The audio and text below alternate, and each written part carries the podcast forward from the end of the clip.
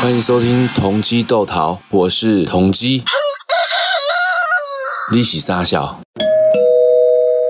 ，Hello，大家好，欢迎收听《同鸡斗桃》，我是主持人陆克。今天是二零二零年的十月九号。那我们今天要探讨的问题呢，是台湾三宝迪迪龙是三宝还是国宝？那在我们的探讨开始之前呢，我要跟大家来报告一下，去年交通部统计，二零一九年在交通事故死亡及受伤有四十五万七千三百八十二人，估计每年社会成本损失超过新台币五千亿元。交通部分析，二零一九年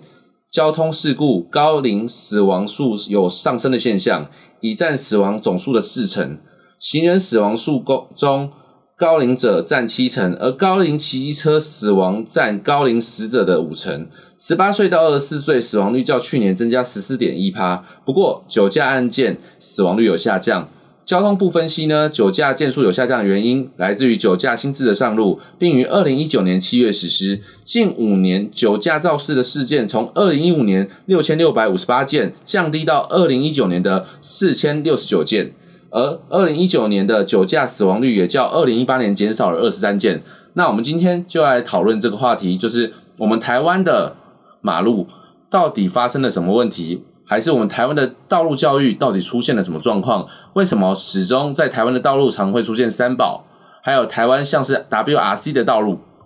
是怎样形成的？那我们今天也邀请了特别来宾，我们的佩妮。嗨，我是佩妮。 讲到三宝、哦，我真的自己是蛮常遇到三宝的啦。可是我因为我平常是在搭乘那个公共交通，就是公车上上下班的。然后我上班之前曾经遇过一个三宝，就是有一个爸爸，他骑着，你知道现在就是都喜喜欢骑那种 GoGo 楼，GoGo 楼声音非常小声，它不像机车那种那么大声。然后那个 GoGo 楼呢，它骑，诶、它骑是抢红灯吧？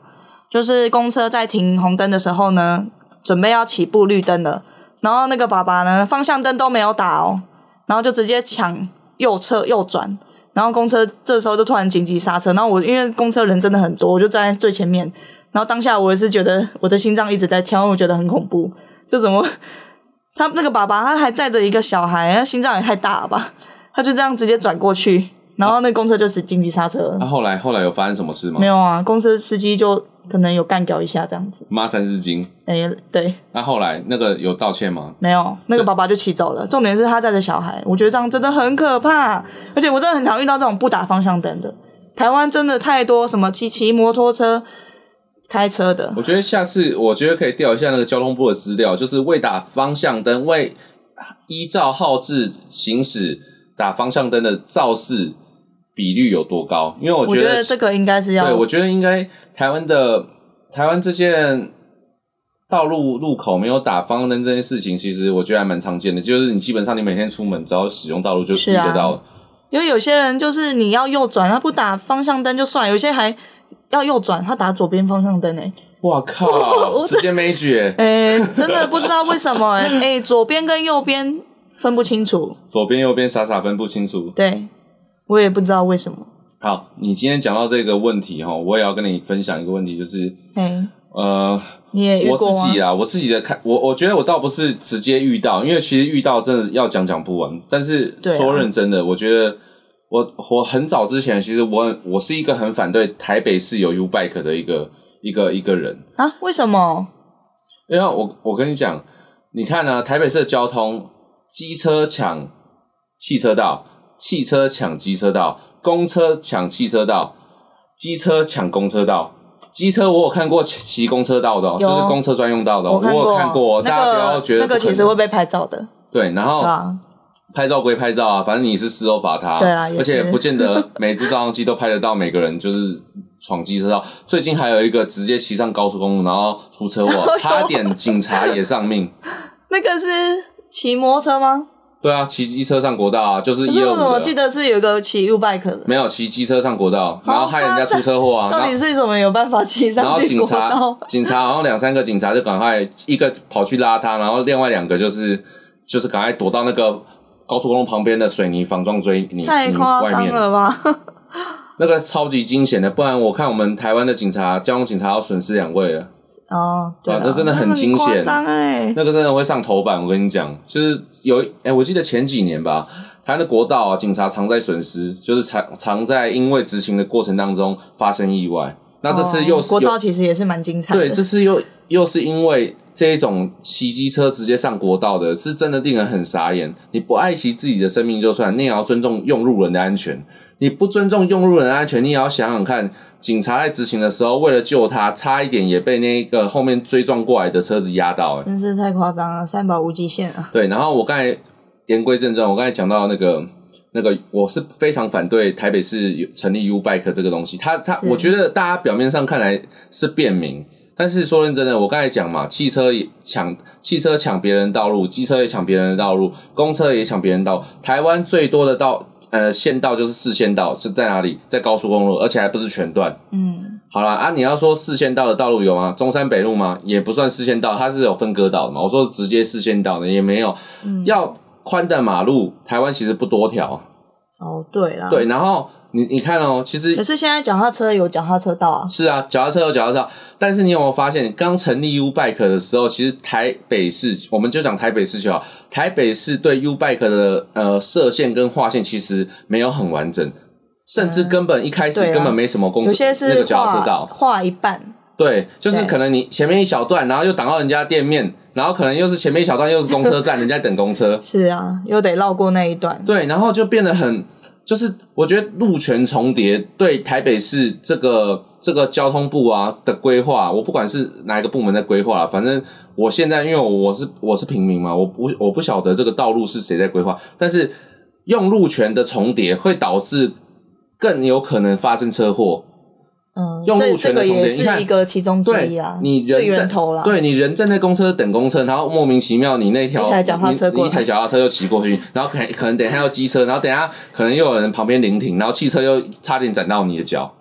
对，然后公车要停靠的时候，脚踏车又骑过来，那他要斩公车还是斩 人？你知道吗？是啊，聆聆听这种，我也觉得蛮常遇到一对些，，这几年嗯，这这几年下来以后，其实 U Bike 越来越多，懂啊越来越多他的自己的自主道路。啊但是你有没有想过一件事情？我们在提升 U Bike 的路权的同时，它有它自己的道路的同时，其实你没有想过，行人的专用道也有在划路路线。哎有，对现在蛮多路道，但是你们仔细，看哦，你们仔细看，有行人专用道的路线，其实基本上不太会有 U Bike 的路线，就是还是一样啊，U Bike 的路权还是没有规划出来啊。那再再来讲，你前面你公车的，你公车设立公车公车专用道，也是一段一段的。嗯，哎对，好像对只有那个某几段对有，你公你公车专用道也是设定设定一段一可段是的。其实我也不知道公公车专用道这样到底好不然好后台北市大幅缩减嗯内线道进行机车。哦对，就是它有些地方它不现让现机车现在现在好像原本是四线道，然后两里面两线道是进行机车，现在好像有些道路会划掉里面一线，留一线最里面的一线是进行机车的道路，嗯它开放给机车更多的路权，是但是这个不是解决的办法啊、嗯，这样子会变成机车跟汽车一直在抢道，对，会变现这个不是状况现在不是已经变机车，现在是公车、汽车、机车，然后现在又加了一个新的脚踏 车。你们有没有网友？哎、我们的观众有没有上网去查，或是网友？你们有没有上网？听众有没有上网去查查查看？我们一年，我们 U Bike 不要说在其他县市，在台北市，从它刚开始营运到现在，发生了多少车祸率？对，大家都没有仔细去思考这个问题，只想要便利性。对啊，是便利啦、便利代表一个什么事情？就是你因为你 U Bike 没有车牌，你就是以卡追人嘛。嗯对，因为它好像是用那个一就悠悠游卡去或是一做卡记通什录么嘛，的，对啊，对，你就以卡追人。但是你对啊有想过一件事情，当你今天发生车祸的同时，嗯你叫警察来，嗯哦，它的一些机制是否完善？我所谓机制就是我刚才讲的嘛，对就是他给你的路权，那要怎么去判定？我觉得这个就交给交给这警个方好去像判蛮定难。判定的，对，这交给对啊警方去判定。可是重点是，你在行驶在你的道路上的时候，你很容易遇到状况，对，就是好像有点像人家都说什么行人最大，可是我觉得好像也不是说就行人路权重叠对啊。啊，然后最就是一近直在重叠，对，然后最近不是在讲说什么行人最大，然后然后过马路不不就是汽车不礼让那个过斑马行线人的话，行其人实要会罚被开六千罚。。对啊，我听说是罚六千，但实际上我不知道多少钱啊。嗯，是有听说是罚会开罚，对啊，可是我发现了一件事情，就是我们政府永远都在做一件事情，就是都不预先规划好，或是你甚至没办法规划，你就去哦，就又创造了一个在道路上会常出现的工具。哦，对，再出现一另外一个对啊方案，你公车有坐人，嗯公车司机也是人嘛，对然后你开车出去啊，嗯然后骑车的上面都马是人，都是你骑脚踏车的也是人。人啊对啊那我问你一件事，那你又把道路的路线重叠，哦，那真的是， 然后可能出来又讲说他没有把道路重叠，他就这一段画完，下一段没有。那你这一段是骑脚踏车，那那这一段骑到一半空的你直线变人行道，对啊，他是要骑去这哪？这也很奇怪啊！对啊，这我样觉得真很的是对我觉得莫名其妙，我觉得。要就是完善，直接对，我觉得限道，我觉得我们大家都知道，我们大家都知道要去做规划这件事情，但是我相信我们的政府、我们的地方首长都知道要去规划这事情。重点是大家有没有用心的去规划这件事情？你记得我们有一次去日本的时候，嗯然后我们刚开呃第一次去日本的时候，嗯，我们去日本，然后我们不是在看那个红绿灯吗？他们不是的，他们不是下面红绿灯还会有一个左转号他们好志像还是有右转号志？对，对，我据我所知啊，他们会去建立这个这个红绿灯是有它的原因的，但是具体的原因我现在想不起来，但是你们可以上网查。他们说这他日本日本的这个红绿灯的机制是非常聪明的，它可以避免掉很多的很多的车祸或是很多的意外事故发生。哦对，它好像是上面四个灯吧，然后底下一个灯，对然后上面灯好像是亮红灯的话，对底下有一个灯，它好像是这样亮绿灯还是什好，么？我不知道，我反正也我忘是有记点了。忘但是记我去开车的时候，我就会记起来了。对，而且他们好像比较不会有这种，而且强盗的我在日本是有开车的，也有换日籍驾照的哦、我实际在嗯日本道路开车，我觉得它的顺畅度不是车多车少，我觉得塞道路塞车都难免。都难免会塞，对啊因为车一多，大家要涌入大城市上班，嗯或是要涌入某个地方，车子如果掉路就只有那一些，车子如果量一大，我觉得多少都会塞车。但是它给我的感觉是，它道路虽然可能会遇到塞车，但是它的通行是顺畅的。什么是顺畅蛮流畅的对，对它是流畅，它是它是有它是有一个稳定性在排除那些车辆的。有在规划了。对，而且再来第二件事情是，它在排除车辆的同时，它可以完整的去规划它的嗯耗资逻辑，它的耗资逻辑可以。去每个每个路口的耗资逻辑，就算交叉在一起，它有办法去利用它三个耗资灯，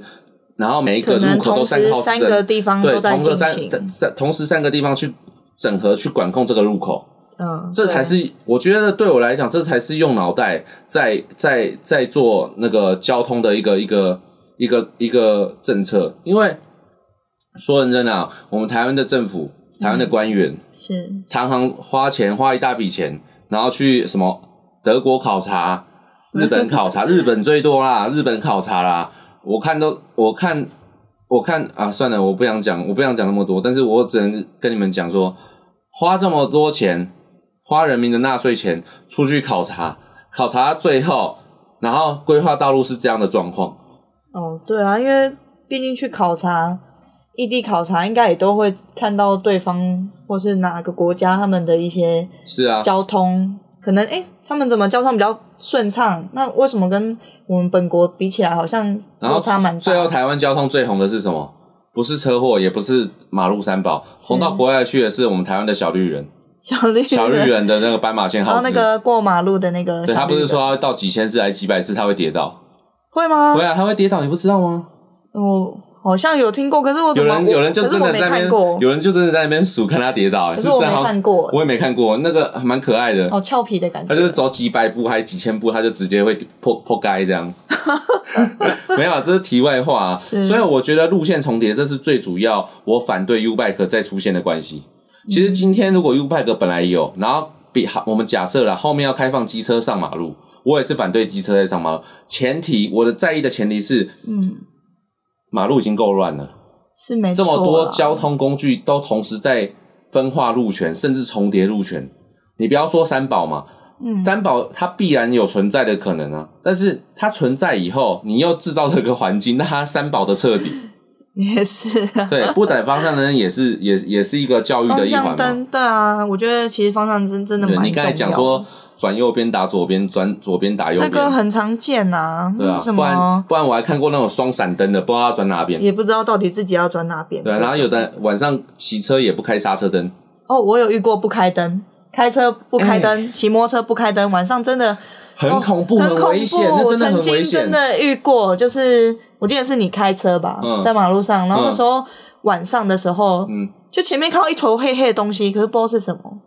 然后大便，不是不是，就是好像有一个阿公骑着脚踏车还是什么，是就在内线道，哦，我记起超来恐了，怖的。然后你我哦你，我记得你有放慢速度，因为不你是那时候，不是，不是，不是。我跟你讲这件事情，我记得起来。我跟你讲是怎样，你知道吗？就那一天，佩妮跟我去晚餐去吃火锅，嗯，然后结果呢，我记得那一条路在西藏路，在那对个那个台北市万华靠万西华区门町那边的，嗯对对，就是中华路路直直走，走到对万华那边，嗯那个西藏路。结果呢，我在那个我在那个就是西藏路的路路上嘛，然后我就是从停车场开出来，然后出来就是右转，然后我就右转以后，我就方向灯打下去，我就右转，然后靠内线道了嘛。对那我靠内线道以后呢，啊，因为那边西藏路晚上，我不知道那天是怎样，也没开什么灯。然后结果我就直直开，然后那时候我在我在了佩妮，然后也在了也在了我妈，然后我们就直开直开直开。啊我想要吃，因为你知道吃饱嘛，你有时候还是会度咕一下嘛。可是度咕不是睡觉，啊就开始有点放松，对，因为血液循环嘛，就是吃饱也难免会，然后就放松的开，但是我还是有注意周遭的那个车流量啊、状况啊。结果呢，意想不到的惊喜就在下一秒发生了，居然有一个推着拖板车的一个阿嬷，居然走在内线道，是推拖板车，我以 为他在是脚他踏车、没欸，有，他推着拖板车在内线道，然后直接就是我记得你好像看到前面有一团对，黑黑的，然后他逆向往我过来哦，哦好然后夸张对我靠，我那时候心里想到，妈的，我那时候好反险正你放慢速对度，我那时候反应就是 bullshit，我是我是瞎了嘛，然后 我看立错刻马上方盘看，先看后后照镜，我的右哎、右边后照镜看后面有没有车，没有车，我马上把方向盘移后面。打方向灯移移到慢慢移到右边侧这样子慢慢移到右右侧过来。嗯哎、我真的，我说认真，我那天真的是闪过他，他给我走，他给我走我在觉那得个超可怕的，走在那个水泥锥的中那个内侧车道、哎，对啊，就是走在我的就是内那侧个车道马里面路分隔岛中间那一块，对对对对对，靠！我整个傻哦我眼，啊印象很深刻然后我我觉得超可怕的我闪过他以后，我我还胆我还胆战心惊哦。我那时候还在想 说，我刚刚遇到了什我么？靠！我到我刚才我刚才到底看到我了刚什刚么？看你知到道了吗？什 么？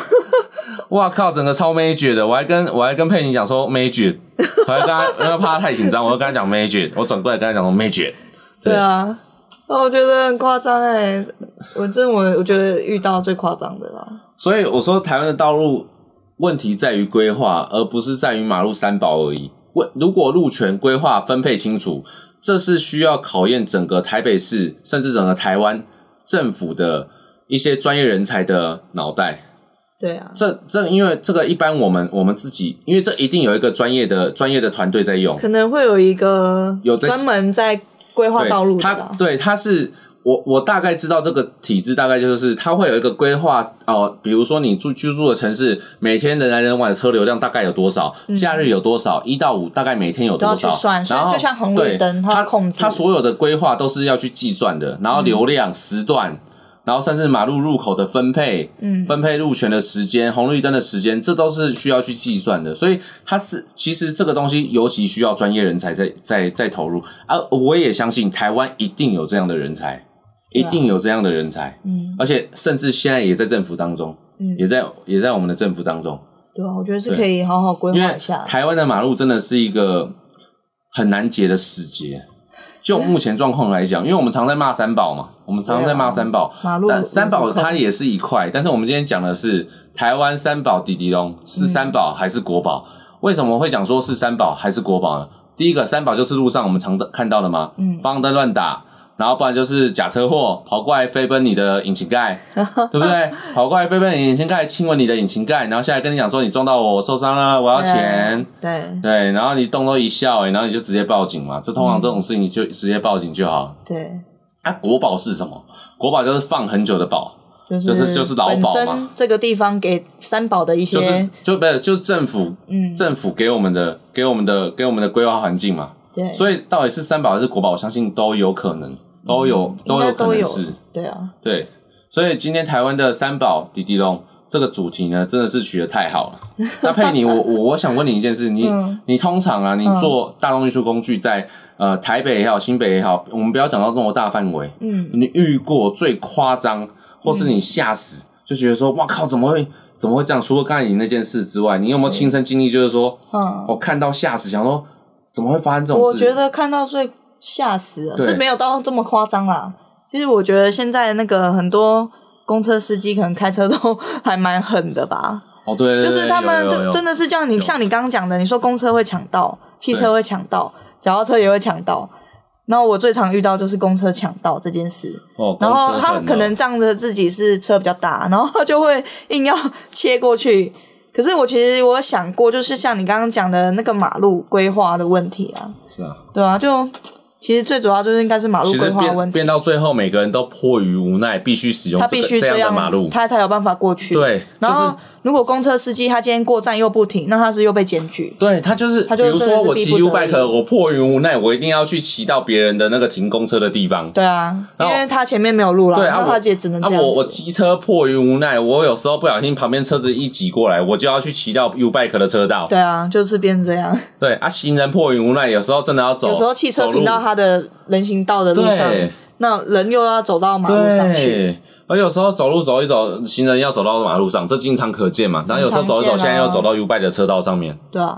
那那 是啊， 这这个除了造成交通矛盾之外，路线重叠之外，有时候人看人哦、嗯也会不爽，你知道吗？就是你可能哦，比如说在公台北市公园走路，或是走一走啊，你走一走走到人家脚踏车道，哎、我有遇过哎、我有遇过被瞪哎、就是你走到脚踏车道被瞪的，那是市区的脚踏车道，没错哦还会，确实确按实、那个亮亮亮的那个。对，确实我我占占用到别人的啊骑脚踏车车道了，是啊，对啊就是那我刚才是一个规划嗯比喻嘛，那你今天造成这种矛盾，除了呃车流的矛盾之外，嗯，然后也造成人跟人之间的矛盾，然后再来更严重的是什么？造成事故。嗯对，就是最怕是造成什么对，伤亡。哎我希望我希望台湾真的蛮啊，可怕的。嗯台湾政府啊，或者台北市政府，你们可以好好的静下心来。我觉得考察归考察啊，嗯，我觉得实际作为，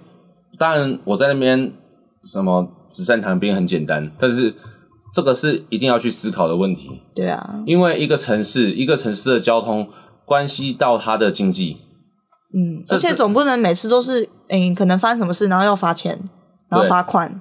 对吧、我觉得这样其实没有把最原先的那一个事情解就是决治标掉不，治对，没有把最原先的事情给解决掉，就是一直在罚钱，然后罚款，干嘛的？我觉得这好像比较没有什么意义啊。我刚才讲到说，一个国家的呃交通关系到一个国家的经济嘛。嗯，那为什么我这样讲？你们知道，呃，因为海运、空运、马路的运输都算是一种呃呃道路产业嘛，就是对运输产业嘛。运输产业，呃，其实基本上，呃，逐水草而生。你们看嘛，上海为什么是中国的第一大？哎、第一大、第二大的前前两大、前三大的那个都市？嗯，因为它就在长江出海口啊，哦，所有的船 只、所有的必须货通过轮、他那里，所有的所有的大型的货柜游轮、进口贸易的东西，甚至更大什么军火嗯，哦、呃，什么大型的料件。什么建材，什么高高等级的东西，没办法用空运的东西，都都是必须用海运的。那今天如果他在那个上海的出海口在航运上面没有管制好，那我问你一件事情，那他的海运命脉怎么办？嗯，他的他总要管制吧，他不可能说、哦，今啊他天必须外要有一对个管制，今天外面好几十吨的那个那个货轮，嗯哦、就是十几台都在外面，然后你就哦、全部让他进来，或是一台一台让他进来，这是总不可能吧？ 那就是卡死在那里啊。对啊，他那这种那种道路有可能出现，那种水路的地方有可能出现给你道路矛盾吗？哎、那道路矛盾可能就船船就相撞了，天空上道路那个那个雷达雷达飞机的雷达线矛盾重叠，那就是那就是相撞，你就你知道就死多少人吗？嗯，那如果今天我们台湾做道路规划这件事情，可以以我们的水路规划、水路的规划线、天空的那个航线去谨慎的、仔细的去规划台湾台北市的道路交通，我相信不只会减少伤亡，也会让整个城市的市容更好。嗯，还有用路权啦。对，路权、对啊每个人路权也可以在自己的马路上走得开开心，不用东闪西闪、东闪西闪。对啊对不对？有时候还要，有时候更多空中还会有那个什么冷气水，有啊那个瓷砖掉下来，对，还有瓷砖砸到头的，头 对啊，破血流这个的也是有，蛮对不对？啊？是啊，就是这样。好了，那今天我们同鸡斗桃的主题，台湾三宝滴滴咚是三宝还是国宝？嗯那我们今天谢谢佩妮来参与我们的节目。我们今天节目呢也差不多哦。今天，哎，我们今天讲了超过二十分钟嘞，哦，我刚刚还没有想说录那么多哎诶、没有，因为我刚我刚才其实聊这个话题的时候，我就想说，嗯这个话题哈每天发生没错，但是你硬要去讲出个什么端倪， 嗯，我还是找了一下资料啦。哦，对啊，所以哎、诶今天讲到二十五，哎，现在二十五分钟了、啊，不错不错不错，我觉得我们有在进步当中啊，没关系。那我们今天呃，台湾三宝滴滴咚是三宝还是国宝，就到这里结束。那我们谢谢佩妮，也谢谢听众，然后我们是同鸡斗桃，我们下次见，拜拜拜拜。